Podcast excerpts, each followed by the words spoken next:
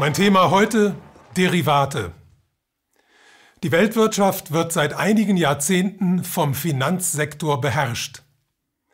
Dieser Finanzsektor ist inzwischen um ein Vielfaches größer als die Realwirtschaft, also die produzierende Wirtschaft plus dem Dienstleistungssektor. Und den größten Raum innerhalb dieses Finanzsektors nehmen die Derivate ein.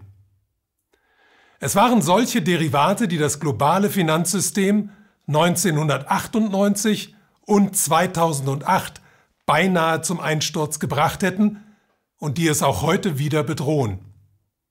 Derivate betreffen also nicht nur das Finanzsystem, sondern uns alle. Das Wort Derivat kommt von dem lateinischen Verb derivare gleich ableiten. Derivate sind Finanzprodukte, deren Preis sich vom Preis eines anderen Produktes ableitet.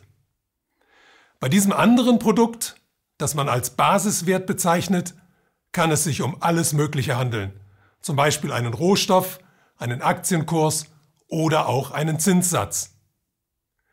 Zu den Derivaten zählen unter anderem Swaps, Futures, Forwards und Options, alles Begriffe, die dem Laien herzlich wenig sagen, die aber alle eines gemeinsam haben.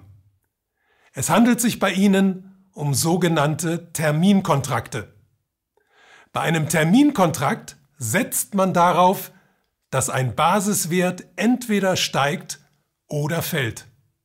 Das heißt, ein Derivat ist im Grunde nichts anderes als eine Wette. Um zu verstehen, wie diese Derivate entstanden sind und wie sie so wichtig werden konnten, muss man sich die Weltwirtschaft einfach mal als einen Großmarkt vorstellen, auf dem die Bauern ihre Waren anbieten, auf dem Zwischenhändler diese Waren aufkaufen und sie anschließend an Einzelhändler weiterverkaufen. Neben diesem Großmarkt befindet sich eine Bank, die das klassische Bankgeschäft betreibt, also Kredite vergibt. Das Geschäft dieser Bank läuft so lange gut, bis eines Tages die Bauern genügend Felder haben, die Zwischenhändler ausreichend Autos besitzen und die Einzelhändler ihre Läden abbezahlt haben. Jetzt gerät die Kreditvergabe der Bank ins Stocken. Die Bauern brauchen zwar ab und zu neue Landmaschinen, die Zwischenhändler hin und wieder neue Autos und die Einzelhändler bauen ihre Läden ab und zu um, aber das große Geschäft ist für die Bank nicht mehr zu machen. In dieser Situation kommt der Banker auf eine Idee. Er eröffnet auf dem Großmarkt einen eigenen Stand und bietet dort Wetten an. Zuerst lässt er die Leute darauf setzen, ob an einem Tag mehr Äpfel oder mehr Kartoffeln verkauft werden, dann lässt er sie wetten, welche Apfelsorte wohl am besten verkauft wird, und das Geschäft entwickelt sich so gut, dass der Banker immer neue, immer weiter verfeinerte Wetten auflegt. Werden rote oder grüne Äpfel, inländische oder ausländische, solche mit großem oder mit kleinem Kerngehäuse besser verkauft?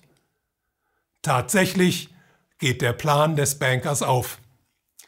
Immer mehr Bauern und Händler, aber auch Kunden des Marktes nehmen am Wettgeschäft teil. Kein Wunder, Wetten ist einfach, erfordert keine Arbeit, sondern nur den Wetteinsatz. Außerdem lassen sich schnell hohe Gewinne machen. Das Ganze hat aber auch eine Kehrseite.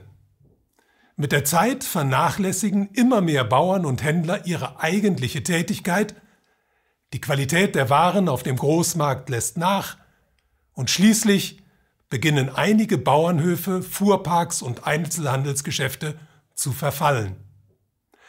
Außerdem hat die entstandene Wettsucht noch eine weitere Folge.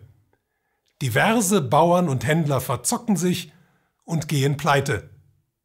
Einige wenige dagegen, die sich aufs Wetten konzentrieren, machen Riesengewinne und verabschieden sich aus ihren Berufen, um Profizocker zu werden.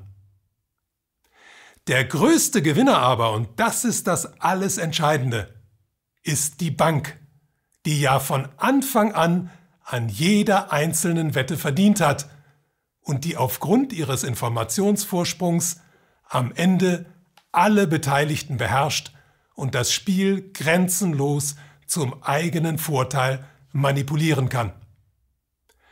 Genau das ist die Situation, in der wir uns heute weltweit befinden.